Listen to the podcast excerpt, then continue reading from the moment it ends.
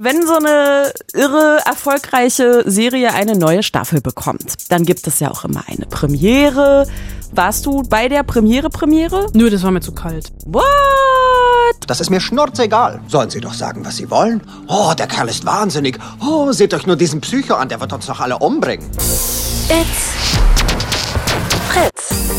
Die Spoil-Susen. Eine Fritz-Seehilfe. Mit Anna Wollner und Celine Güngler. Ich habe mir eigentlich ein Hitlerverbot erteilt. Oh Gott, was kommt jetzt? Also niemals im Radio oder jetzt hier in einem Podcast über Hitler reden, weil das Problem ist, dass du nur verlieren kannst. Irgendeine Äußerung wird dir immer komisch ausgelegt. Dann fängst du vielleicht sogar an zu lachen zwischendurch, weil du merkst, oh Gott, ich galoppiere hier jetzt irgendwo hin, äh, weil ich irgendwie Hitler thematisiere. Ähm, und das, deswegen habe ich mir halt wirklich so meine innere Regel im Kopf, niemals über Hitler reden. Das Gute ist, über den Hitler, über den wir heute reden, der ist nur ausgedacht. Aber wir müssen nachher unbedingt die Frage thematisieren, darf man über Hitler lachen, auch wenn er nur ausgedacht ist? Das können wir gerne machen. Meine Antwort ist kurz. Klären wir gleich. Ähm, außerdem hast du ja schon die dritte Staffel Babylon Berlin gesehen. Ja, nicht ganz. Also uns wurden nur vier Folgen zur Verfügung gestellt und ich habe mir in den Arsch gebissen, damit, weil ich nicht weitergucken konnte. Ach so, okay. Weil ich weitergucken wollte. okay. Und du hast dann auch noch Liv Lisa Fries zum Interview getroffen. Ja. Oder wie eine Kollegin von uns sagt, weil sie das immer nur liest, Liv Lisa Fries. Ja, Liv, Liv Lisa Fries und ich. das ist ein bisschen lustig. Oh Gott, das habe ich noch nie gelesen. Nee, Ja? ich lese das aber auch immer. Echt? Ja. Nee, also ähm, Liv, Lisa Fries und ich trafen uns zum Interview. Ja, wir hatten sehr viel Spaß. Und dann gibt's noch was voll Neues in dieser Folge. Es gibt was zu gewinnen. Und zwar sage ich jetzt schon äh, Premierenkarten für Sonic the Hedgehog. Crazy shit. Krass, ne? Aber weil wir natürlich wollen, dass ihr dran bleibt, müsst ihr durch alles andere durch. Wir verlosen erst am Schluss. Wir fiesen, gemeinen, kleinen Dinger. Also dranbleiben. Hallo Adolf. Willst du mir von dem Kaninchenvorfall erzählen? Was war denn da los? Sie wollten, dass ich es töte. Es tut mir leid. Ich konnte es nicht. Mach dir keinen Kopf. Das ist mir schnurzegal. Aber jetzt nennen Sie mich einen Hasenfuß. Sollen Sie doch sagen, was Sie wollen? Über mich haben die Leute haufenweise fiese Dinge gesagt. Oh, der Kerl ist wahnsinnig. Oh, seht euch nur diesen Psycho an, der wird uns doch alle umbringen. Jojo Rabbit heißt dieser Film. Und bevor wir die Frage klären, ob man über Hitler lachen darf, äh, darfst du erst mal erzählen, Anna, worum es eigentlich geht. Ja, Jojo Rabbit, ein Film, auf den ich mich sehr gefreut habe. Und ähm, es ist ja nun so, dass in wenigen Wochen die Oscars vergeben werden. Und wir haben ja alle schon mal durchgezählt, ne? Parasite ganz weit Klar. vorne mit elf Nominierungen, Joker Ich hab die dahinter, Liste hier. äh, The Irishman etc. Und Jojo Rabbit hat sechs Nominierungen. Und ich ich möchte jetzt nicht meine Hand dafür verwetten, weil dafür ist mir meine Hand zu wichtig. Ähm, aber es gibt so ein Gesetz der Serie so ein bisschen. Es gibt beim Toronto International Film Festival im September immer einen Publikumspreis. Und in den letzten Jahren war es relativ wahrscheinlich, dass der Gewinner des Publikumspreises oder zumindest einer, ein Film unter den ersten drei am Ende immer auch weniger. den äh, Oscar gewonnen hat. Und äh, Jojo Rabbit hat im letzten Jahr den äh, Publikumspreis gewonnen und ähm, ich war auf der Weltpremiere von Jojo Rabbit und es wurde tatsächlich sehr, sehr viel gelacht und das vollkommen zu Recht. Also dieser Film ist eine, bezeichnet sich selbst als Anti-Hass-Hitler-Satire. Also relativ viel Wörter. Anti-Hass-Hitler-Satire. Genau. Also Anti-Hass, Hitler-Satire. Ja, Ja. Ich stimmt, ich habe da gar keine Bindestriche reingemacht. Ne? Aber ist egal. Ich sage auch einfach, man kann auch sagen, die AHHS. Das klingt auch ADHS? ADHS, genau. Aber der Film ist auch so ein bisschen auf ADHS. Ne? Es ist genauso durchgeknallt, wie es klingt. Also Jojo Batzler ist äh, die Hauptfigur, ein zehnjähriger, natürlich blonder Junge. Und ähm, der ist äh, Hitlerjunge durch und durch. Oder beziehungsweise ähm, er, also er ist noch, er ist Pimpf, er ist noch quasi eine Station unter der richtigen Hitlerjugend, weil er noch so klein ist. Und die Eröffnungssequenz dieses Films, er steht vorm Spiegel und übt, übt Heil Hitler zu sagen. Also wie sagt ein Zehnjähriger am besten Heil Hitler? Und du hast, glaube ich, in den ersten fünf Minuten hundertmal Heil Hitler gehört. Und dann verlässt er sein Haus und läuft durchs Dorf, äh, eine fiktive Kleinstadt, äh, eben zur Hitlerjugend. Und ähm, weil sein Vater an der Front ist, beziehungsweise verschollen ist, fehlt ihm so ein bisschen das männliche Leitbild. Und sein bester imaginärer Freund ist Hitler, beziehungsweise eine Version von Hitler, gespielt von Taika Waititi, dem Regisseur selbst, der mit Hitler so gar nichts gemein hat, ähm, außer dass er das R gerne rollt. Und es in der deutschen ähm, Synchronfassung nochmal einen Ticken ja unlustiger ist als im englischen Original, weil er im englischen Original auch noch mit deutschem Akzent spricht. Oh. Was das Ganze nochmal so ein bisschen subversiver machen wird. Und naja, im, im Zeltlager des Jungvolks, also dieser ähm, Unterkategorie von der Hitlerjugend, ähm, da muss er ein, und da kommt auch der Name her, ähm, um zu zeigen, wie toll und hart und was für ein deutscher, toller deutscher Mann er ist, soll er ein Kaninchen umbringen.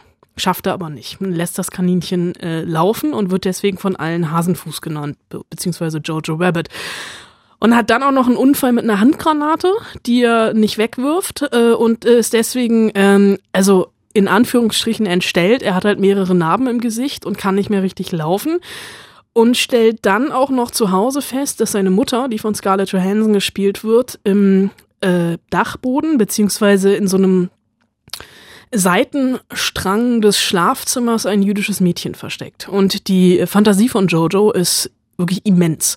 Und ein jüdisches Mädchen ist für ihn quasi der Todfeind.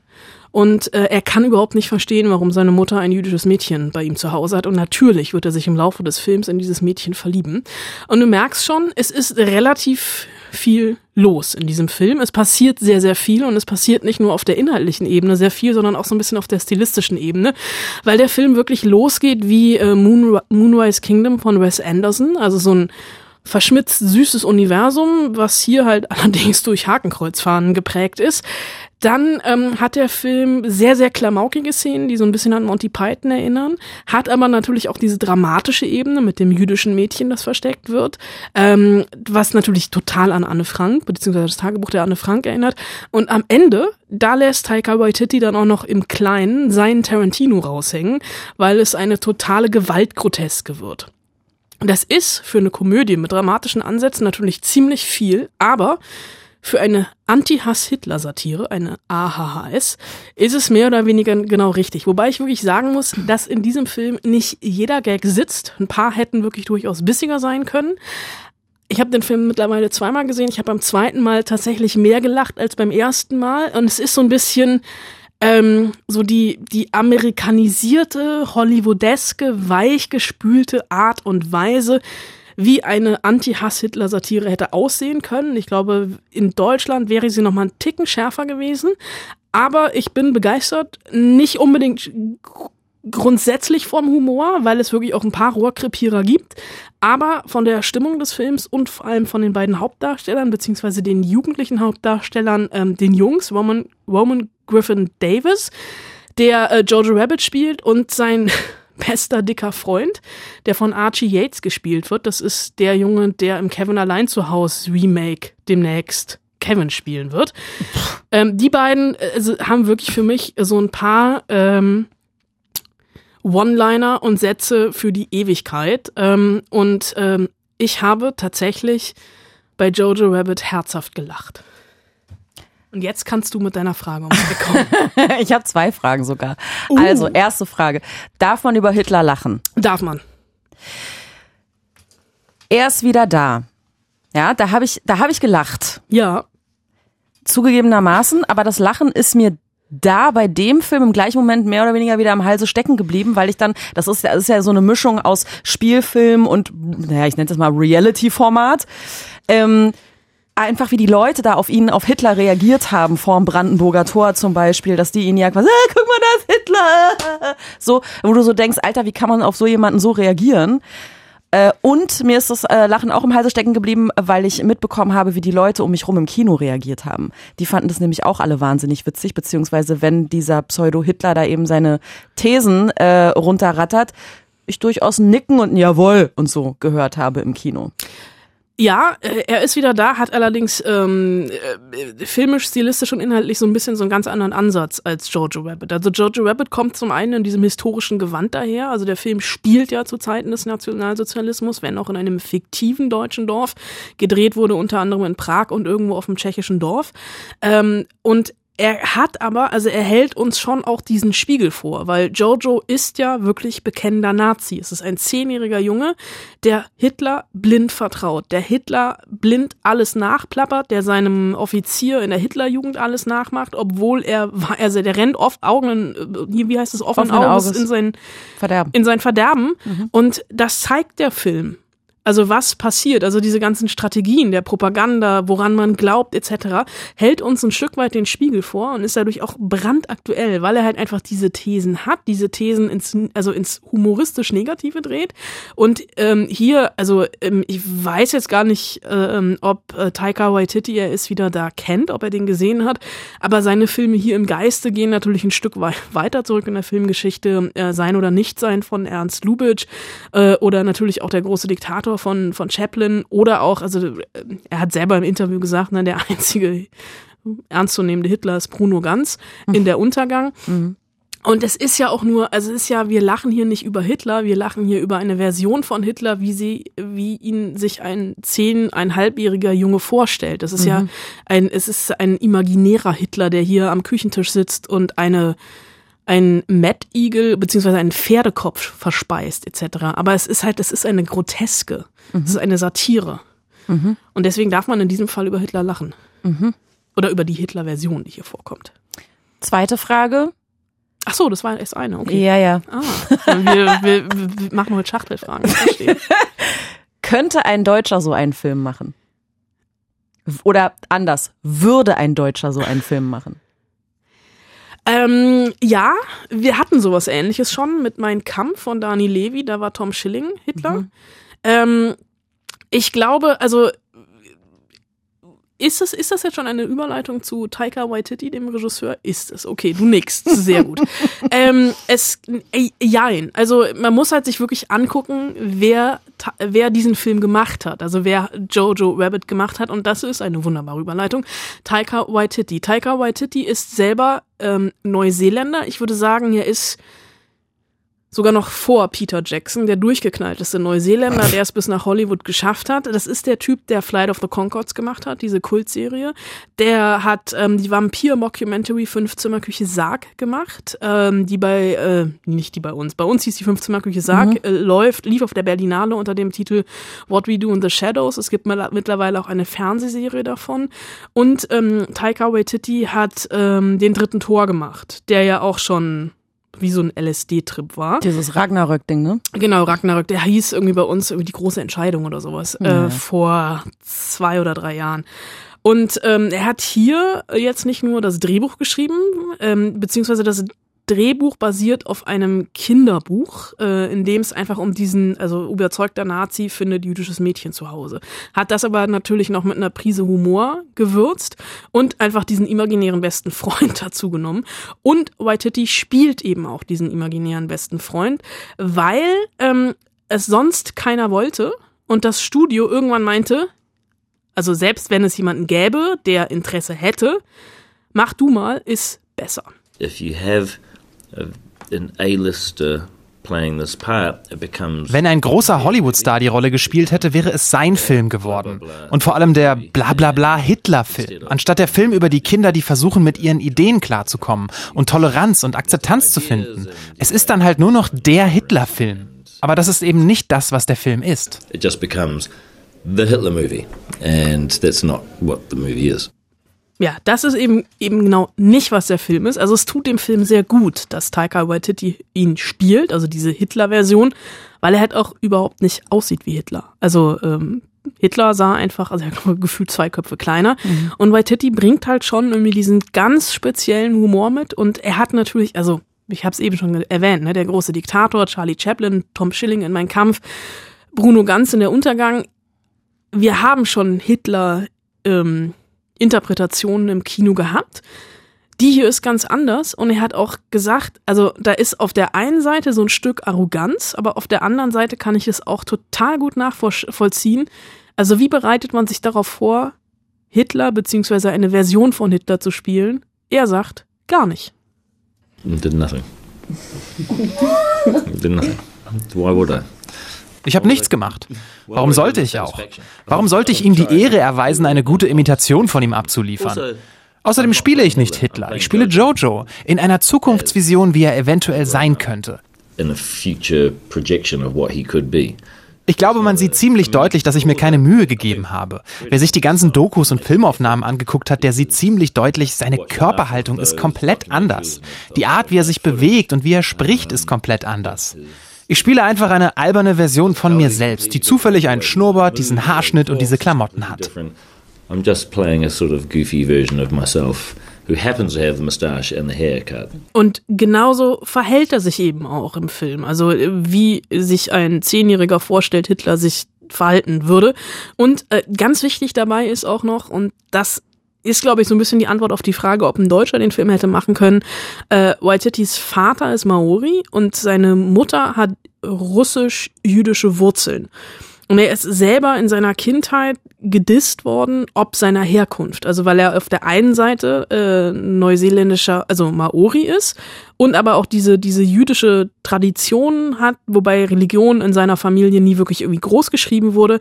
Aber ich finde genau deswegen findet er auch so ein bisschen den richtigen Ansatz, die Geschichte zu erzählen, denn er sagt halt auch, okay, das eine ist die Geschichte, also die Historie, und das andere ist aber die Welt, in der wir gerade leben.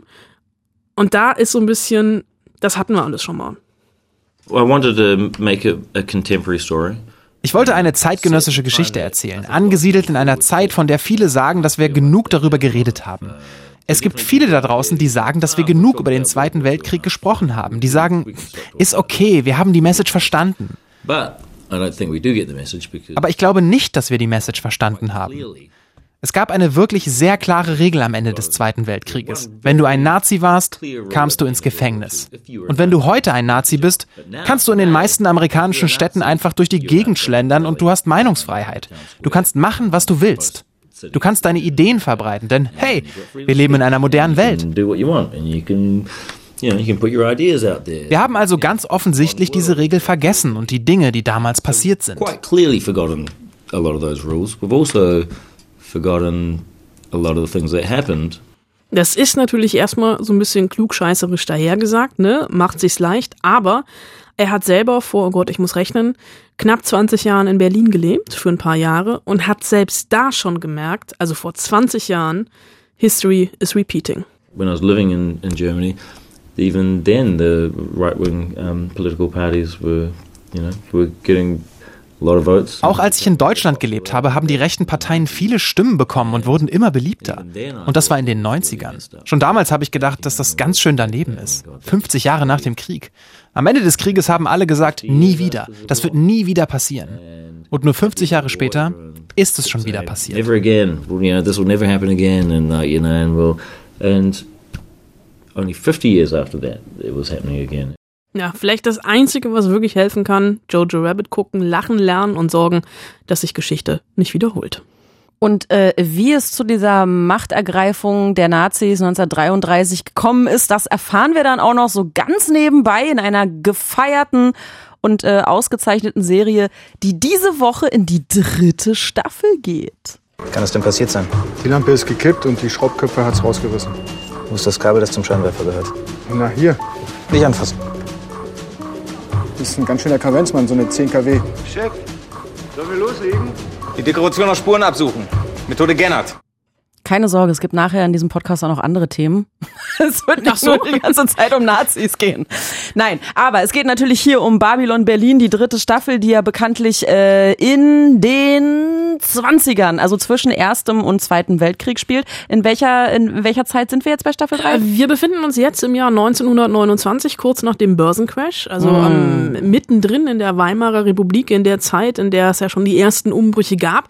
Und äh, von diesen Umbrüchen ist natürlich auch die dritte Staffel nicht gefeit. Also äh, du hast die ersten beiden Staffeln auch gesehen als Ja. treuer Sky-Kunde und Nutzer der ARD-Mediathek. Und als Fan von deutschen Serien Und natürlich. als ganz großer Fan von allem, was aus Deutschland kommt. Ja, absolut. Äh, kurz Daumen hoch, Daumen runter. Wie, wie verhält es sich mit dir und Babylon Berlin Staffel 1 und 2? Ich äh, finde, äh, ich habe die Bücher nicht gelesen. Ja. Ich kenne nur die Serie. Ich finde sie großartig, weil sie nicht deutsch erzählt ist. Im Gegensatz zu zum Beispiel Dark.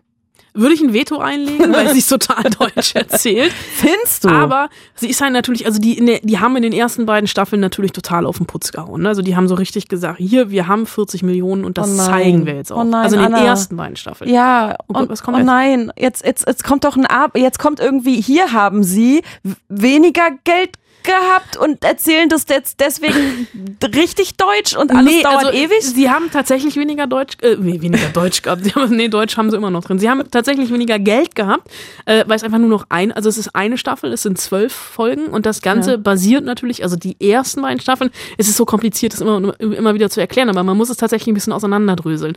Also Staffel eins und zwei basierend auf der nasse Fisch, ganz lose von Volker Kutscher. Das ist so eine Berlin-Krimi-Serie, äh, also in Buchform, äh, die ich sehr, sehr gerne gelesen habe. Und äh, jetzt die dritte Staffel basiert auf dem zweiten Buch, nämlich Der stumme Tod. Und das ist tatsächlich so ein bisschen mein Lieblingsbuch aus der Reihe, weil sie, man kann es schon so ein bisschen erahnen, Der stumme Tod in der Film Szene spielt. Also ne, das ist ja der Umbruch, also 1929, der Umbruch vom Stummfilm zum Tonfilm. Ah, okay. Und wir haben hier am Anfang schon gehört, ähm, es fällt eine Lampe um während der Dreharbeiten und eine, äh, ein, ein Star des deutschen Kinos liegt erschlagen in einem Atelier in Babelsberg. Und äh, das ist so ein bisschen der Fall. Und diese Serie hat, und das macht sie genauso wie schon in den ersten beiden Staffeln, ein sehr, sehr ausuferndes Fass auf, so ein ähm, äh, so eine, äh, nicht Werksschau, aber sie zeigt alles, was Berlin zu bieten hat. Und was mich so ein bisschen an den ersten beiden Staffeln gestört hat, war, dass jeder, der in Deutschland Schauspieler im, im, als Berufsbezeichnung im Personalausweis stehen hat, in dieser Serie mindestens einmal durchs Bild laufen und kurz winken durfte. So Elias Mbarek war nicht dabei. Stimmt, Elias Mbarek ist aber gefühlt der Einzige, der nicht dabei war.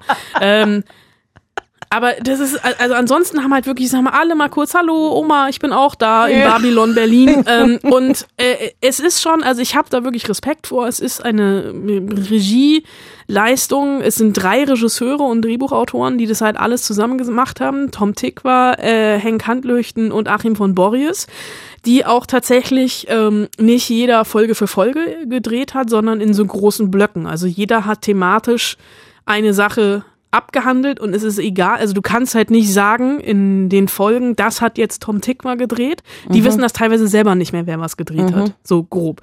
Und es ist einfach wirklich ein, ein, ein Berliner beziehungsweise ein deutsches Sittenbild, Ende der 20er Jahre.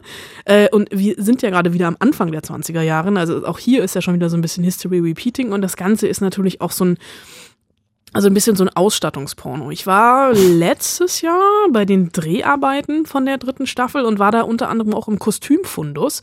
Und was die da all, allein an Kostümen aufgefahren haben, äh, ist unglaublich. Also wirklich diese historischen Kostüme aus den 20er Jahren, die haben sich Stoffe besorgt aus ganz Europa, haben das irgendwie nochmal mit Dreck eingerieben, dass das wirklich auch nach Berliner Hinterhöfen aussieht, etc. Also das ist schon, das ist schon ordentlich. Also da habe ich wirklich schon Respekt vor. Aber mich hat irgendwie so ein bisschen die, die ersten beiden Staffeln genervt. Die haben ja auch diese neue Straße dafür gebaut, die Berliner Straße in, in, in Babelsberg.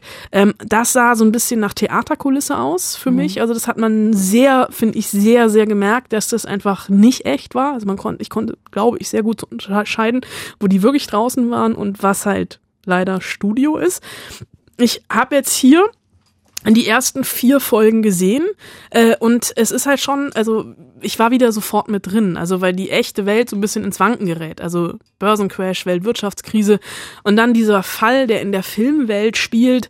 Ähm, und ich bin sowieso, also ein bisschen verliebt, großer Fan von Liv Lisa Fries, wie du gerne sagst, ich bleib einfach bei Liv Lisa Kollegin Fries. von uns. Äh, Nicht ich. und ähm, ich habe tatsächlich, also ich bin angefixt. Wir haben die ersten vier Folgen zu sehen bekommen äh, vor, den, vor, vor dem Interview. Und dann war das vorbei und ich kann mich dran erinnern, ähm, ich hatte das Gefühl bei der ersten Staffel auch, dass ich nach vier Folgen unbedingt weitergucken wollte und da wurde es von Folge zu Folge schlechter.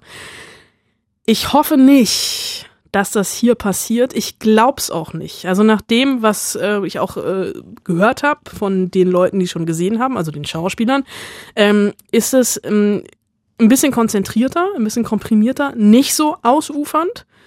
Und gerade gibt es das Gerücht, dass die Figur von Lars Eidinger stirbt und da würde ich sagen, danke. Das war der Krupp, ne? Ja, aber das ist einfach meine persönliche Aversion gegen Lars Eidinger, die da rauskommt, dass Na ich gut, ihn einfach nicht mehr wir. sehen kann. Aber ganz ehrlich, also ich habe mir jetzt am Wochenende nichts vorgenommen. Ich muss Bad Banks 2 gucken, aber ich werde definitiv Babylon Berlin am Wochenende den Rest wegsuchten und vielleicht fange ich auch nochmal von vorne an, um wirklich nochmal reinzukommen. Also, ähm, liebe Fans der ARD-Mediathek, da werdet ihr es nicht finden. Es, Es äh, tut ist, mir leid. Es ist halt dieses geteilte Ding, ne? Die ARD und Sky haben sich die Kosten, get naja, wobei geteilt ist auch, na, sie haben sich beide dran beteiligt, sagen wir mal so. Ähm, und Sky hat einfach die Erstausstrahlungsrechte und ähm, deswegen halt auf Sky Babylon Berlin Staffel 3. Also, wenn ich jetzt noch mal kurz fazitieren, ein Fazit ziehen Fazitiere. würde. Ähm, okay, du hast nur vier Folgen gesehen, aber der Unterschied von Staffel 3 zu den ersten beiden ist komprimierter, Geschichte schneller erzählt. Habe ich das richtig verstanden gerade? Weil das Ja. kam jetzt noch nicht so raus, wo der Unterschied ist. Ge- Es es ist erstmal ein ganz anderer Fall. Da, da es schon Ja, an. Also von gut. der Handlung her. Äh, von der Aber es, es taucht halt natürlich noch weiter ein in diese Zeit. Äh, es weicht auch, es weicht auch wieder ab. Also es ist ja sowieso, dass die Figur der Charlotte Ritter ist im Buch eine ganz andere als in der Serie. Ja, Äh, okay. Also die, aber ähm, die spielt eine viel, viel größere Rolle, zumindest in den ersten vier Folgen. Und es ist, ich fand es irgendwie auch schon, es war dynamischer geschnitten. Es gibt am Anfang zum Beispiel, äh, gibt es eine, äh, fand ich, also da war ich sofort drin, ähm, Charlotte Ritter macht ihre Prüfung zur Kriminalkommissarin und muss die Methode Gennard erklären. Mit, ähm, Gennard ist der Polizeichef, äh, der äh, eigentlich den ganzen Tag in seinem Büro sitzt und Stachelbeertorte äh, verteilt an die Leute, die zu ihm kommen, um äh, äh, Bericht zu geben. Und der hat halt einfach, also so, so, es ist ja so, sind die, die Anfänge von CSI, also so wirklich Ermittlungsarbeit, wie begeht man einen Tatort? Und die muss das vor, dem Prüfungs vor der Prüfungskommission erklären.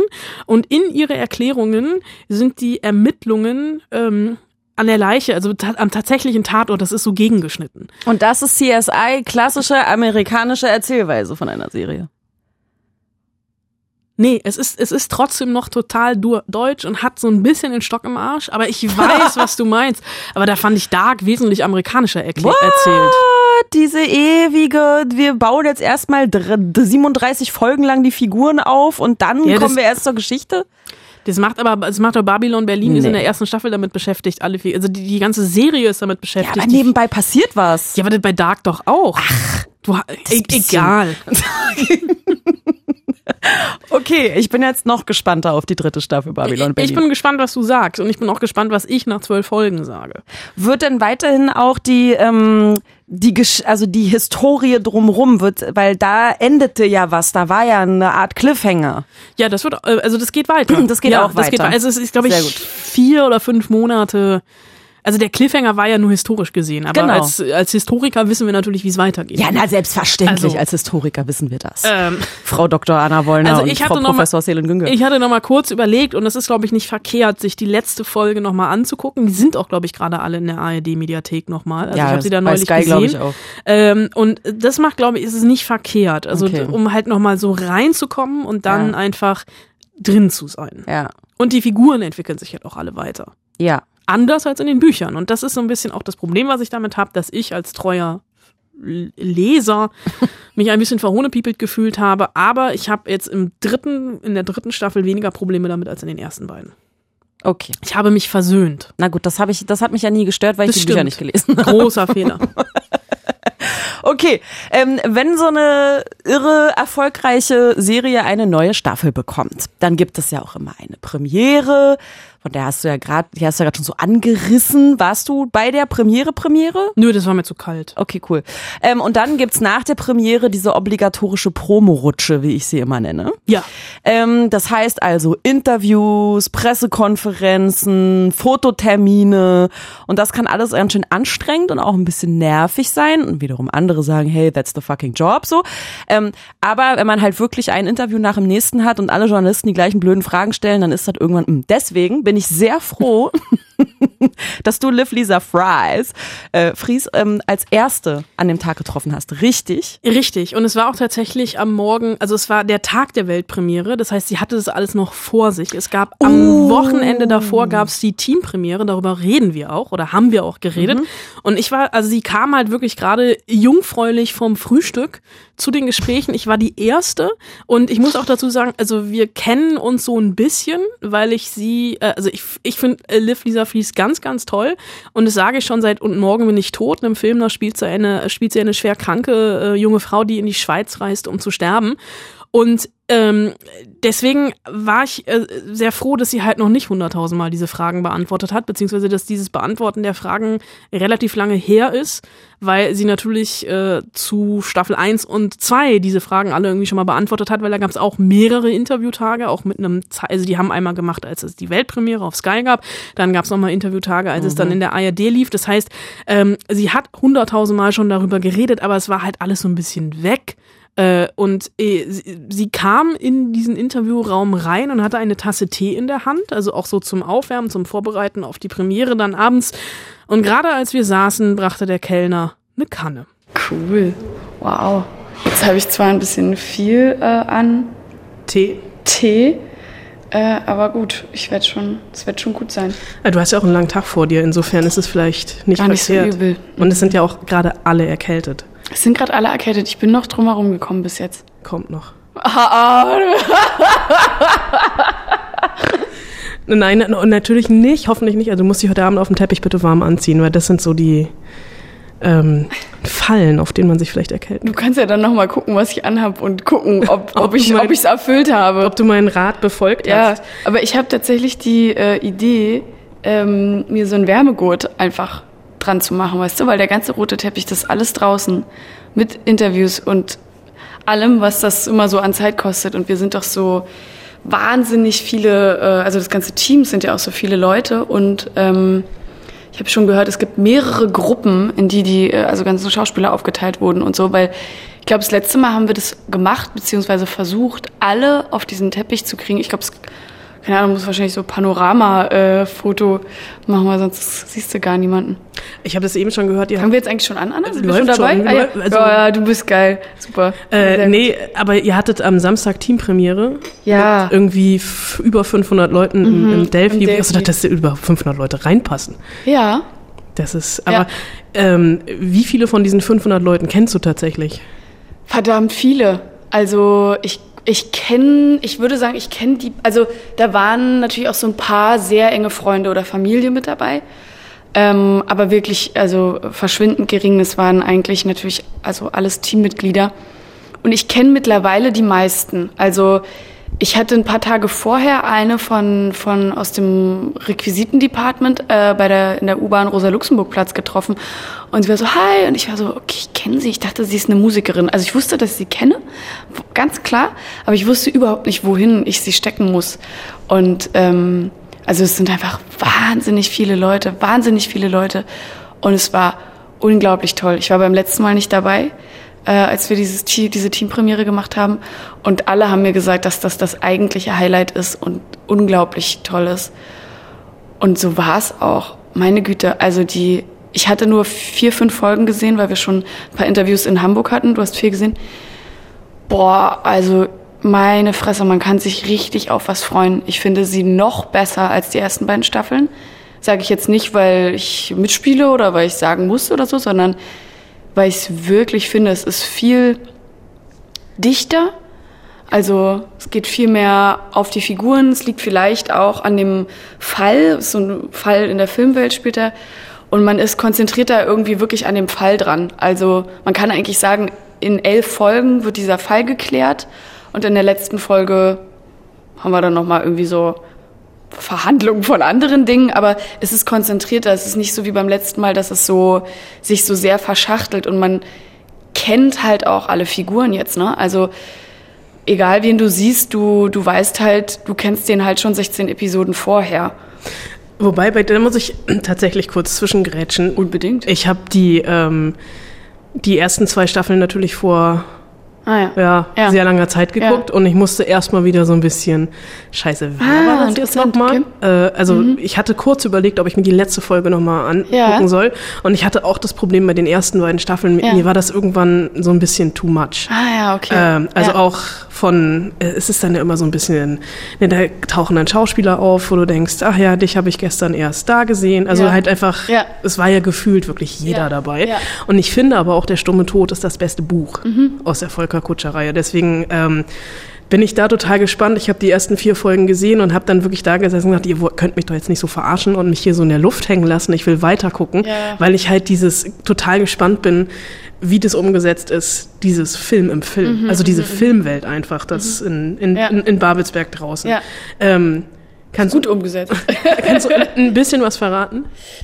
Ähm, also was ich sagen möchte, ist, dass es Figuren gibt, auch, also was ich ganz stark fand, was du ja jetzt auch schon so angeschnitten hast, irgendwie äh, Schauspieler, die wir so schon sehr, sehr viel gesehen haben. Lars Eidinger, Hannah Herzsprung, Benno Fürmann, kennen wir alle in mannigfaltigen Rollen, haben wir alle tausendmal gesehen. Und ähm, ich muss auch selber gestehen, dass ich selber dann manchmal so denke, ja, habe ich verstanden, ah ja, weiß ich, ah ja, Lars Eidinger, so ist es also. Äh, ich bin äh, total baff und total beglückt darüber. Ähm, die sind richtig, richtig toll. Richtig toll. Ich habe die, ähm, ja, weiß ich nicht, wenn ich jetzt sowas sage, wie lange nicht mehr so gut gesehen, weiß ich nicht, ob ich das sagen sollte, aber ich bin wirklich richtig baff. Ich bin richtig baff und bin total begeistert davon, dass Schauspieler, die wir alle so gut kennen, nochmal neu, ich die irgendwie nochmal neu sehen kann und ich das Gefühl habe, die sind wahnsinnig inspiriert, wahnsinnig gut geführt ähm, und spielen wirklich auf. Also ich habe das Lars auch zum Beispiel schon gesagt und Benno auch gesagt und Hanna auch gesagt, die sind einfach richtig toll. Und das finde ich cool, dass man Schauspieler, die man kennt, wo man sich eventuell auch, also die man einfach viel gesehen hat, ähm, dass das wieder irgendwie neu inspiriert wird und die ganze Filmwelt ist für mich natürlich auch total spannend, weil es ja so ein bisschen wie eigentlich mein eigener Alltag ist. Und wir haben die ganzen Sachen in Babelsberg, das war der dritte Block, also das hat Tom, Tom Tikva am, am, äh, zum Schluss gedreht, das waren die letzten knapp 40 Drehtage. Und äh, das war auch wirklich toll, weil das war auch für mich wie auf einmal, als würden wir einen neuen Film drehen. Also auf einmal kam so diese ganze Filmwelt. Und wir haben in der Marlene Dietrich Halle gedreht und auch mit, also wir haben auch ganz, ganz oben gedreht und so. Und es war, also es sind wahnsinnig ähm, tolle Szenen, auch mit vielen Tänzern und äh, ja, also ich finde das, finde das sehr gut. Und zu diesem ganzen, was du jetzt meintest, dass es auch wirklich sehr viel ist oder ein vielleicht so ein bisschen Gut, ich muss natürlich sagen, ich habe natürlich die ganzen Drehbücher gelesen, beschäftige mich natürlich ganz anders damit. Für mich ist es, der Kosmos ist ein bisschen vertrauter als jetzt für jemanden, der vielleicht, äh, wann hat man die Folgen dann, wann hat man das dann gesehen? Ja, Vor einem Jahr. Ich glaube sogar länger wann her, ne? Also hat, ne? ich habe Ja. natürlich auf Sky, beziehungsweise halt im Vorfeld, als Mhm. die erste Staffel auf Sky lief, ich kenne die Bücher, also ich habe alle Bücher gelesen und ähm, aber tatsächlich, und das sage ich jetzt nicht nur, weil du mir gegenüber sitzt, äh, Charlotte Ritter ist meine Lieblingsfigur. Im, Immer noch. ähm, und ich fand es auch total schön, weil sie ja jetzt in der zweiten Staffel auch eine Veränderung Mhm. durchmacht. Ähm, wie war das für dich, ähm, zurück zu dieser Figur zu kommen und wie viel hast du tatsächlich selbst da reinstecken dürfen, um diese Figur mitzuzeichnen in Staffel 3?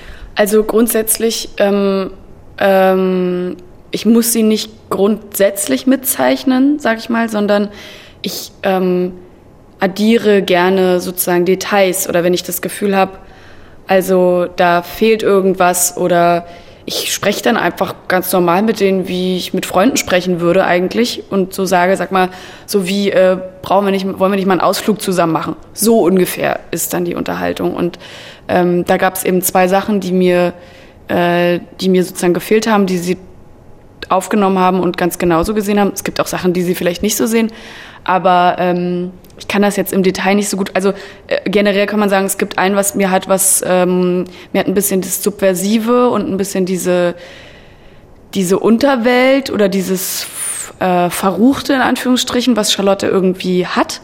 Das hat mir so ein bisschen gefehlt. Das ist natürlich ein, eine ähm, sehr diffizile Aufgabe von äh, dass sie anschaffen war und so ihr Geld verdient hat und jetzt aber bei der Polizei arbeitet und das im Grunde eigentlich nicht mehr braucht und auch nicht mehr will. Das heißt, wie schafft man diesen Teil ab und gleichzeitig äh, ist nicht total gelangweilt, dass die jetzt irgendwie nur noch im Dezernat rumsitzt. Ne? Also das ist natürlich irgendwie so eine, fand ich so eine Aufgabe. Und dann gibt's noch eine andere Situation mit der, mit der älteren Schwester, wo etwas richtig schief läuft und ich gesagt habe, da ist sehr viel Wut, sehr viel Schuldgefühl bei Charlotte. Da muss noch so und so eine Szene meiner Meinung nach folgen. Das haben sie dann auch gemacht. Ansonsten äh, kann man diesen drei Herren zu naja, 100 Prozent klingt viel, aber wirklich, äh, also ich vertraue denen zu 100 Prozent. Tatsächlich, doch, ist auch total wichtig, weil sonst wird es auch gar nicht funktionieren, glaube ich. Mit den drei Herren meinst du natürlich die drei Regisseure. Ja, Tom Tick war Henk Handlüchten und Achim von Borries. Genau. Äh, und du hast es gerade schon angedeutet, dass ihr äh, in Blöcken dreht, mhm. die ähm, wahrscheinlich äh, nach Drehorten aufgeteilt sind, genau, etc. nach Locations. Mhm. Wie ist denn das für euch? Ich stelle mir das unglaublich schwierig vor. Oder wie ist es für dich dann, ähm, in einem Drehbuch mehrere Regisseure zu haben? Mm, es ist eigentlich total gut, weil, also ich habe äh, nach Babylon ein paar Folgen so eine amerikanische Serie gedreht, Counterpart, und die haben, und ich glaube, das ist auch relativ, äh, also es ist, glaube ich, mehr Usus, das so zu machen, ähm, die haben jeden, also pro Folge Regisseure. Das heißt, du bist in einem Motiv und drehst Folge 5 und 6 mit XY und dann äh, kommt drei Stunden später ein anderer Regisseur, mit dem drehst du dann 7 und 8 und dann kommt der dritte Regisseur, mit dem drehst du dann 1 und 2, also Folge 1 und 2 oder so. Und das ist total verwirrend. Also ich fand es interessant, das hätte ich jetzt auch nicht vorher erahnen können, dass du an einem Ort bist und irgendwie im Stundentakt so mit unterschiedlichen Leuten arbeitest. Also das finde ich konkret viel anstrengender, als zu sagen, ich arbeite jetzt 40 Tage mit diesem Menschen und dann 40 Tage mit diesem Menschen. Und was ähm, speziell bei meiner Figur natürlich äh, wahnsinnig toll ist, ist, dass die, äh, wie ich finde, ja jeder Mensch viele Facetten hat und äh, viele viele Gesichter, womit ich nicht meine, dass sie irgendwie schizophren ist oder äh, es wahnsinnig ist, sondern ich glaube, dass jeder Mensch eigentlich, also in dem Moment, wo wir beide uns unterhalten, ähm, spielen wir ja auch irgendwo unsere Rollen oder ich bin jetzt hier die Schauspielerin und du bist die Journalistin. Äh, wenn ich jetzt einkaufen gehe, dann bin ich Lift, die einkauft. Wenn ich, also jeder hat ja unterschiedliche Punkte und jeder sieht ja auch in Menschen ähm, andere äh, Facetten oder andere Schwerpunkte. Das fand ich eigentlich immer sehr spannend, dass dann auf einmal kommt Tom oder Achim oder Henk und jeder sieht auch Dinge so ein bisschen anders. Also in der letzten Staffel hatten wir das zum Beispiel, dass Achim von Borries äh, immer gesagt hat, dass sie eigentlich in Jenicke, der dann gestorben ist, Stefan Jenicke, äh, verliebt war. So, und das war so ein Aspekt, den hat keiner der beiden anderen so forciert.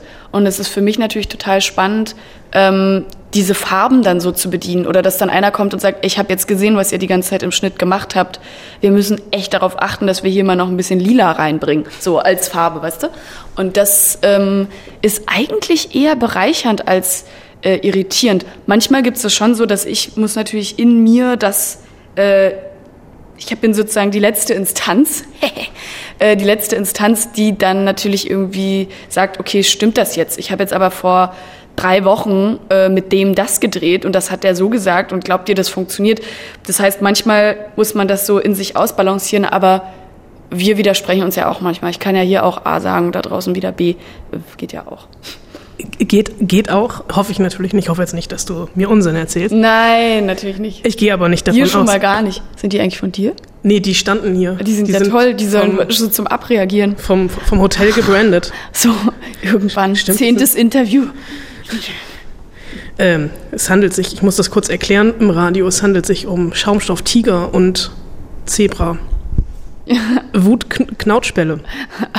Ja, heute Abend nach, nach elf Interviews, ja, egal. Ähm, ich finde, eine wichtige oder fast die größte Hauptrolle in dieser Serie spielt ja die Stadt, in der wir leben Mhm. und auch die Zeit. Also Berlin ist es ja jetzt Ende der 20er Jahre fast schon. Ne? Mhm. Aber es ist immer noch 29. Es ist jetzt im Herbst 29. Lass mich nicht lügen, ich glaube September 29. Und die erste und die zweite Staffel endete ja auch knapp da. Mai? Hat die nicht im Mai geendet? Ja, wir, wir haben ein paar also wir Monate haben einen später. Von äh, von ein paar Monaten. Von ein paar Monaten. Das Ja. ist jetzt nicht weiter Nee. wild. Aber wie hast du dich auf diese, also dann wahrscheinlich auch schon bei Staffel 1 und 2 auf diese Zeit vorbereitet? Hm.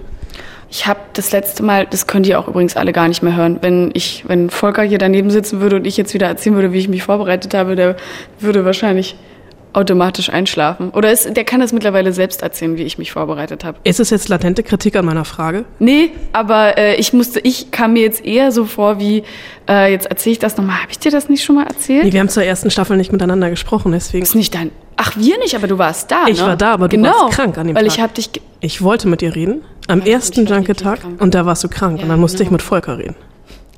Siehst du? War jetzt auch nicht schlimm, aber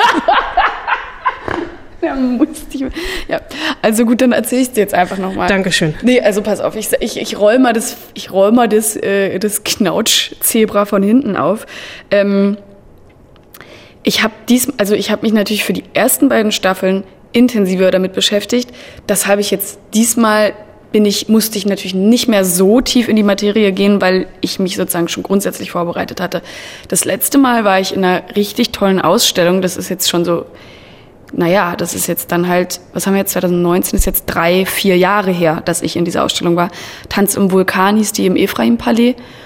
Und die war einfach ganz, ganz großartig. Es war auf vier Etagen, ähm, wurden in, in unterschiedlichen Bereichen die 20er Jahre gezeigt, erklärt, äh, modisch, architektonisch, ölfaktorisch. Also es waren sogar äh, Parfums auf einer Etage.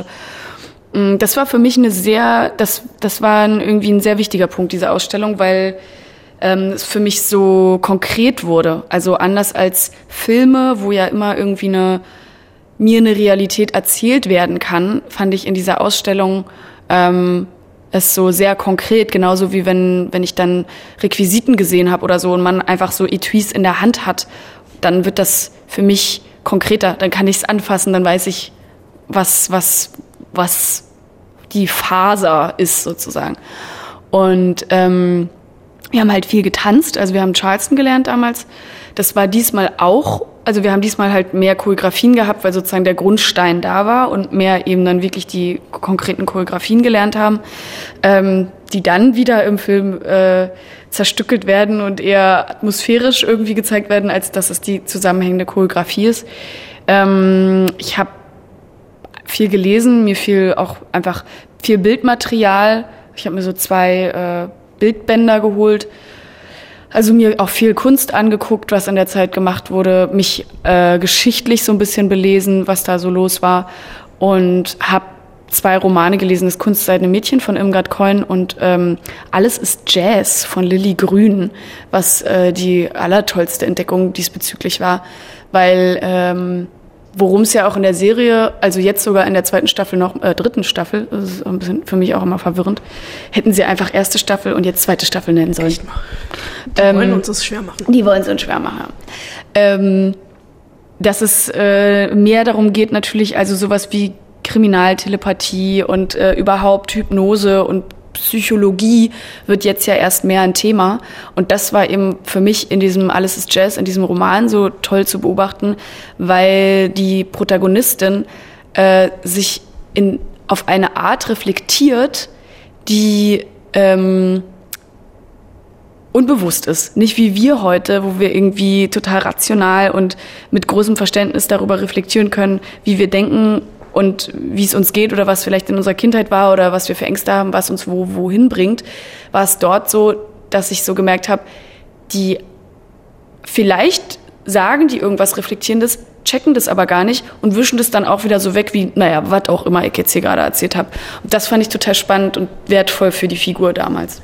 Was hat sich in deinem Leben seit Babylon Berlin ähm, verändert? Ich, also der Hintergrund ist, ich habe irgendwann, du, du wirst dich nicht daran erinnern, wir sind mal zusammen in einem Flughafen, im gleich, wir waren mal im gleichen Flieger und sind. Hast du mich angesprochen? Ich habe dich nicht angesprochen, weil Na, ich dann dachte, kann- wie soll ich mich dann Nein, Anna? genau, aber das ist halt, ich, der, der ganze Bus, also es war wirklich so, du hast hinten gestanden und vorne, es war so ein klassischer Geschäftsflieger aus Ja. Köln. Ja. Ähm, ich nenne jetzt nicht die Airline, aber ähm, wir sind mit dem Bus irgendwie geschuttelt worden zum Flieger und vorne, ich stand vorne Der halbe Bus tuschelte und guckte dich an. Ach echt? Und keiner hat dich erkannt. Also sie wussten, alle wussten, sie kennen dich. Und ich meinte dann halt, hab dann irgendwann, war der Spaßverderber und hab's gesagt. Ja. Äh, hab, hab so Das ist eine, da, die arbeitet im Copyshop. das war aber auch, also das war, ich glaube, das war im Februar letzten, äh, diesen Jahres, also äh, 2019, äh, als das gerade im ersten lief. Ah, ja. Aber was hat sich, ähm, Da haben wir gedreht, da haben wir die dritte Staffel gedreht, weil ich habe jetzt gerade mich gefragt, äh, wieso, was, was ich da gemacht habe, weil ich ja eigentlich nicht mehr fliegen will, vor allen Dingen nicht innerhalb Deutschlands. Scheine ich da aber noch, äh, doch, da habe ich das nämlich einmal gemacht, stimmt. Ähm, aber die Frage ist, die Frage, was, ich, hat sich seit äh, dem Riesenerfolg von Babylon Berlin für dich verändert? Naja, zum Beispiel so Sachen, die ich mal mehr, mal weniger mitbekomme. Also meistens kriege ich sie schon mit, ähm, ignoriere das dann aber auch so ein bisschen oder versuche das nicht zu stark, weil was soll ich in so einer Situation machen? Also ich will ja dann nicht sagen, ah ja, Leute, ich bin's übrigens oder ich erzähle euch jetzt mal, wer ich bin. Ich habe das wahnsinnig viel, dass Leute ähm, mich entweder, also ich bin überrascht davon manchmal, ich würde mich selber gar nicht erkennen, wie exakt Leute mich dann erkennen können, sofort Bescheid wissen. Und ich habe aber auch häufig die Situation, dass Leute wirklich denken. Also das Beste, was ich mal hatte, war, du warst doch meine Hebamme. Das fand ich wirklich das Allerbeste. Ich dachte, wow, also so eine intime, ähm, so ein intimes Erlebnis meint diese Person mit mir gehabt zu haben, was man ja auch irgendwie auf eine Art hatte. Ähm, variiert stark. Ne? Manchmal finde ich es total toll. Ich habe äh, einmal in sehr spät in der S-Bahn äh, hat mir ein Italiener, der ist vollkommen ausgeflippt. Es war ganz gut, dass es sehr spät war, weil es war niemand sonst in der in der in der S-Bahn. Das hätte ich sonst glaube ich sehr unangenehm gefunden. Ähm, der ist vollkommen ausgeflippt, meinte, er lernt Italienisch, äh, er lernt Deutsch äh, jetzt irgendwie mit der Serie und hat sich total gefreut. Und dann gibt's auch Situationen, wenn ich wirklich so merke, Leute tuscheln irgendwie so hinter meinem Rücken und ich weiß nicht so genau, was los ist, beziehungsweise ich vermute schon zu wissen, was los ist, oder ich krieg mit, wie sie das googeln, wer ich jetzt nochmal bin. Dann, das ist dann manchmal für mich schwierig, weil ich nicht genau weiß, wie ich mich verhalten könnte. Und ähm, ja, finde eigentlich immer, dass Menschen eigentlich offen auf einen zugehen können äh, und dann kann ich auch offen zurück sein. Das Problem der Fame wird jetzt noch größer mit der dritten Staffel. Meinst du? Ich glaube schon. Dann äh, Also steck lieber so ein Zebra ein für drück drauf. unangenehme Momente in Immer. der Berliner U-Bahn. ähm, ja, mal gucken. Also ähm, das kommt ja auch in so äh, Phasen und Wellen. Ne? Also wenn das jetzt rauskommt, dann erkennen mich natürlich mehr Leute. Und wenn das nicht draußen ist, dann erkennen mich auch mal nicht Leute. Also das variiert total stark. Also als das damals rauskam, zum Beispiel war ich mit Henk einmal in Paris. Ähm, und da, äh, weil dort auf dem Festival auch Babylon Berlin und andere Filme von mir gezeigt wurden. Und da haben mich Leute auf der Straße erkannt. So, jetzt wäre ich irgendwann mal in Paris, dann erkennt mich da auch wieder keiner. Also das variiert einfach. Ne? Das ist nicht so, dass man denkt, ab jetzt bin ich Brad Pitt, weil bin ich nicht. Ich erkenne dich immer. Ich dich auch, Anna. Ganz lieben Dank für das Gespräch. Ja, danke dir. Oh, Anna, hab dich lieb. Ich dich auch. Oh, süß. Wir freuen uns einfach immer, wenn wir uns sehen. Na, ist doch schön, ist doch schön. Also Liv Lisa Fries gerade äh, gute 20 Minuten im Interview hier in diesem Podcast, der da heißt Spoilsusen. Wir haben äh, jetzt äh, viel und ausgiebig über Babylon Berlin gesprochen und ähm, das bringt mich direkt zu meiner Hausaufgabe, die ich dir gestellt habe Ach, für stimmt. diese Woche. Da war ja noch was. Ja. Und zwar war die Aufgabe, äh, drei Serien zu nennen äh, mit Berlin drinne, wie der Berliner sagt. Mit Berlin drinne. Heik gefunden. Hast und die haben gefunden? auch alle Berlin irgendwie schon lokal im Titel verortet. Und Achtung, zur großen Freude für dich sind es alles deutsche Serien. Nein, verrückt. Ich fange direkt an. Ich Berlin. dachte Homeland. Nee, hatte ich auch kurz überlegt, aber da hättest du nur wieder über Alexander Fehling reden wollen, deswegen habe ich das nicht gemacht. Fehling. Wann kommt der eigentlich mal hier in den Das ist Podcast? eine gute Frage. Beim nächsten Film vielleicht. ähm, äh, Platz Nummer drei, du weißt, ich äh, roll das Feld immer von hinten Ja. auf, ist quasi der neue Hipsterbezirk. Berlin-Weißensee. Allerdings hat die Serie nichts mit dem Hipsterbezirk zu tun, also schon so ein bisschen, ist aber auch wieder deutsche Geschichtsaufarbeitung, äh, eine der besten Wendeserien. Wollte ich immer sehen, habe ich bis jetzt nie gesehen. Solltest du tun. Ja, ja, was ich alles machen sollte. Bücher lesen, dies, Stimmt. das, Ananas, meine Fresse. Okay, Platz zwei. Platz zwei eine Serie, die mittlerweile in der zweiten Staffel ist. Ähm, die dritte wird gerade gedreht, ist äh, eine histo äh, historische Serie, also geht noch weiter zurück als die Wende. Warte, warte, nicht sagen, Charité. Nee. Hätte ich auch, hätte ich auch machen können, wollte ich nicht, aber so ähnlich, Ja. äh, gleiche Produktionsfirma, UFA Kudam 56. Ah, 56. Wollte ich auch sehen, habe ich dann aber nicht gesehen. Überrascht mich jetzt nicht. äh, dritte Serie für mich Platz eins ist Ja. tatsächlich jetzt in Anführungsstrichen eine historische Serie, weil sie tatsächlich schon 20 Jahre alt ist. Berlin, Berlin. Fast 20 Jahre. Und du wirst es mir nicht glauben, ich habe am Wochenende mir die ersten vier Folgen nochmal angeguckt und Mann war diese Serie progressiv für die damalige Zeit. Tatsächlich Berlin, Berlin. Tatsächlich Berlin, Berlin, Lolle das Landei kommt, kommt aus Malente.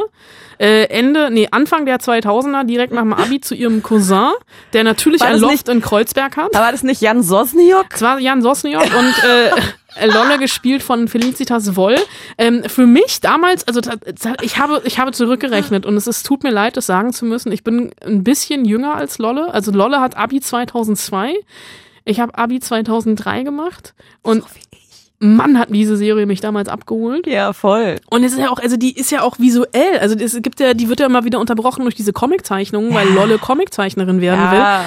Und ähm, aber auch wie Berlin da noch aussah. Also die, die Krass, ist ja, ne? also die ist ja damals, sie spielt ja in der Gegenwart. Ja. Also in der damaligen, Damaligen Gegenwart. Und ich habe wirklich da gesessen, ach guck mal, das ist bei uns ums Eck, ach guck mal, der Kotti Ja. und äh, die ganzen Häuser noch nicht saniert, Ja. etc. Also diese Serie, sie funktioniert heute auch noch. Ähm, das Absurde ist, ich musste, ich, hab, ich musste die DVD aus dem Regal holen, weil es diese Serie bei keinem Streaming-Anbieter gibt, was mich wirklich wundert, weil im März kommt der Kinofilm. Und auch im Kinofilm, also Berlin, Berlin, der Film von der gleichen Regisseurin, die die Serie damals gemacht hat, natürlich mit dem gleichen Cast und ist sie natürlich auch in der, es sind 18 Jahre vergangen und Lolle ist irgendwie mittlerweile Ende, Mitte 30, ja, Mitte. Mitte 30. Nee, wollte ich übertreiben. Äh, ist Mitte 30 und irgendwie Erzieherin im, im Prenzlauer Berg und äh, immer, immer noch steht immer noch zwischen zwei Männern. Mhm. Hart und ihr Cousin. War der, was, ihr Cousin? Ja, die hatte doch auch was mit ihrem Cousin. da. Hatte sie? Hatte sie natürlich, aber am Ende der dritten oder vierten Staffel erst. Mein Gott, das weiß ich alles gar nicht mehr. War der Potsdamer Platz damals eigentlich schon fertig? Ich glaube nicht. doch, ich glaube schon, aber genauso Niemandsland wie heute. Liebe Kinder, das, was der BER heute ist, war der Potsdamer Platz damals. es war eine, es war tatsächlich damals Europas größte Baustelle. Das muss man sich mal reinziehen. Da war ja vorher nischt. Da war ja nischt. Da war tot. Da war Niemandsland. Also wirklich Niemandsland. Und dann haben sie da angefangen, die Hochhäuser hochzuziehen. Das war unfassbar. Unfassbar. Die ganzen Kräne. Das könnt ihr euch nicht vorstellen. Mutti erzählt vom Krieg. Das zeigt dir. Okay, dann, ähm. Bist du zufrieden? ja. Gut. Charité hätte ich tatsächlich erwartet, dass das kommt. Nee, Ich wollte dich auch mal überraschen. Also mit Berlin, Berlin hast du mich nicht Ich überrascht. weiß, aber glaube ich nur, weil wir neulich erst drüber geredet haben. Ich weiß, dass du Fan bist. Ich weiß, dass du Fan bist. Ähm, ja, und mit den anderen kann ich sehr gut leben, tatsächlich. Ich hätte tatsächlich, ich hätte wirklich Homeland gedacht. Nee, also ich hätte, du hättest es, ich hätte jetzt auch nochmal, ich kann jetzt dir auch noch aus dem Ärmel schütteln, internationale Serien, in denen Berlin eine Rolle spielt. Da wäre Homeland natürlich mit dabei, In einer Staffel. in einer Staffel. Ja. Berlin Station gibt's auch noch, ne, so, so, so eine Homeland für Arme. äh, und ja, dritte Serie. Aus dem Ärmel. Hör ganz einfach. Ihr schüttelt einfach aus dem Ärmel. T-Shirt an, da, da war der Ärmel ein bisschen kürzer. Das macht mir Spaß. Wir sollten öfter was zu Berlin machen. das finde ich super. Apropos Berlin. Jetzt kommt Hausaufgabe, die, nenne die drei Berlin-Filme. Nein, Hausaufgabe? Nein. Ach so. Jetzt kommt die Berlin-Premiere. Ach Die- so. Roter Teppich. Also bitte Deutschland-Premiere, ja, so viel Zeit muss sein. Ja, aber sie, aber sie ist in Berlin. Ja, das stimmt. Also wenn ihr uns jetzt in Buxtehude oder Augsburg oder, dann tut's mir wahnsinnig leid, dass ihr da wohnt. Aber äh, wenn ihr uns von da hört oder da hört, dann müsstet ihr anreisen. Berlin ist immer eine Reise wert. Absolut. Äh, Reisekosten sind allerdings nicht mit dabei. Nein.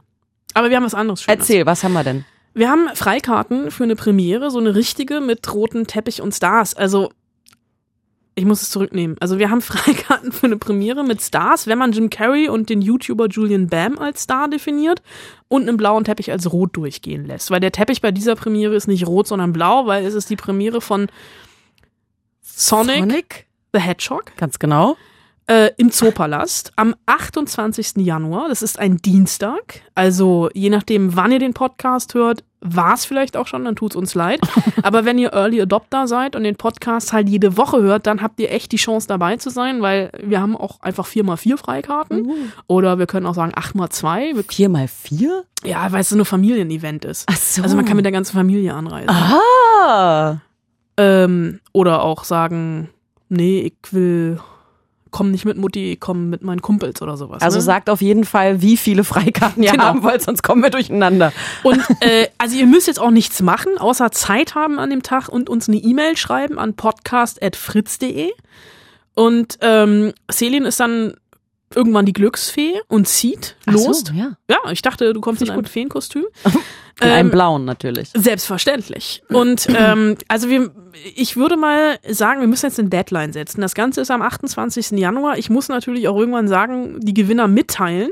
Deswegen würde ich sagen, äh, Einsendeschluss, gültig ohne Gewähr, ist der 26. Januar um 23.59 Uhr. Es ist ein bisschen bis, bisschen Zeit, äh, aber dadurch, dass die Premiere halt auch an einem Dienstag ist und sowas und ne, der nächste Podcast kommt ja erst am 30.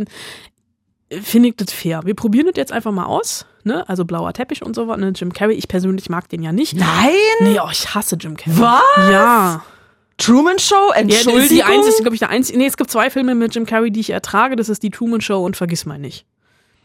Von Michel Gondry mit Kate Winslet, das war's. Jetzt will ich mal überlegen, die Hausaufgabe für nächste Woche nochmal zu ändern. Ah ja, das mache ich dann nächste Woche. Stimmt, weil der Film startet auch, glaube ich, erst am 13. Februar. Also insofern kannst du, nenne die drei besten Jim Carrey-Filme. Ähm, weiß ich jetzt schon, werde ich mich verweigern, aber egal. Also, wenn jetzt nochmal alles äh, nacheinander und in Ruhe, wenn ihr bei der Premiere dabei sein wollt, am 28. Januar abends von äh, Sonic the Hedgehog im Zoopalast in Berlin, dann schreibt uns eine Mail podcast@fritz.de und bitte vergesst nicht dazu zu schreiben, wie viele Karten ihr haben wollt. So, da sind wir auch schon fast am Ende. Mal gucken, ob, ich bin Was? mal gespannt, ob einer so clever ist und sagt, er hätte gern einmal 16. Na, so viele Leute kenne ich gar nicht. Ich, ja, ich auch nicht. Würdest du mich mitnehmen? Das ist mir, alle, das ist mir immer alle zu, zu laut und aufwendig da, weißt du? Und dann schreien dann da immer alle und ich denke mir so, was ist denn hier los? Muss ich mich da eigentlich schick machen? Für? Nee, musst du nicht schick machen, haben sie extra geschrieben, weil ist halt, geht ja, geht, geht ja um schnell sein und man darf in Sneakers kommen. Uh, na dann wäre es vielleicht doch was. Nee, okay, lass mal über nächste Woche reden. Da gibt's, ähm, ich habe mir jetzt was ganz Lustiges ausgedacht. Warte, pass auf. Nächste Woche gibt's kleine Frauen, einen Eisenmann, der jetzt auf Doktor macht, schlechte Banken und einen alten Mann im Raumschiff. Übersetzt? Little Woman? Anna kann schon nicht mehr folgen. Anna ist raus. Ich, nee, ich, ja, ich versuche zu lachen. Och Mann. Äh, nein, es ist sehr süß. Little Woman, die fantastische Reise des Dr. Doolittle, jetzt gespielt von Robert Downey Jr. Ich wollte schon Tony Stark sagen, verdammt, Iron Man, äh, Bad Banks 2 und Star Trek. Pika. Ja, da kannst du dann alleine drüber reden. Oh mein Gott, im Trailer kommt Seven of Nine vor. Sie kommen alle wieder zusammen. Ich das so toll. So, und als Hausaufgabe für dich, Anna, jetzt kommt die Hausaufgabe und ich freue mich jetzt schon. Die besten Captains aller Zeiten. Drei. Captain Igloo? Der Typ, der die Titanic gegen den Eisberg gefahren hat? Ah doch, das, das ist eine gute... Ah, siehst du, es füllt sich hier doch. Der Teig aus dem anderen T-Shirt-Ärmel geschüttelt. Die Auflösung hört ihr dann nächste Woche auf iTunes, YouTube, fritz.de, in der ARD-Audiothek und im Podcatcher eurer Wahl. Liebe Grüße, eure Spoilsusen. Viel Spaß im Kino. Hörst du dir das eigentlich an, die Podcasts? Äh, ich habe ein paar jetzt neulich mal gehört, aber den jetzt von letzter Woche noch nicht, weil ich gerade einen anderen Podcast höre. Okay. Was meinst du, ich sollte es mir lieber anhören? Ich keine Ahnung. Also manchmal mache ich's. Ich habe es neulich zum Einschlafen gehört. Ich fand's sehr verstörend. Dich selbst zum Einschlafen, Ja. das ist auch, also das ist wirklich die allerhöchste Stufe der, der, des Egozentrismus, den ich mir vorstellen kann. Also Steffi war nach zehn Sekunden weg. Ich weiß jetzt auch nicht, was das über unsere Beziehung aussagt.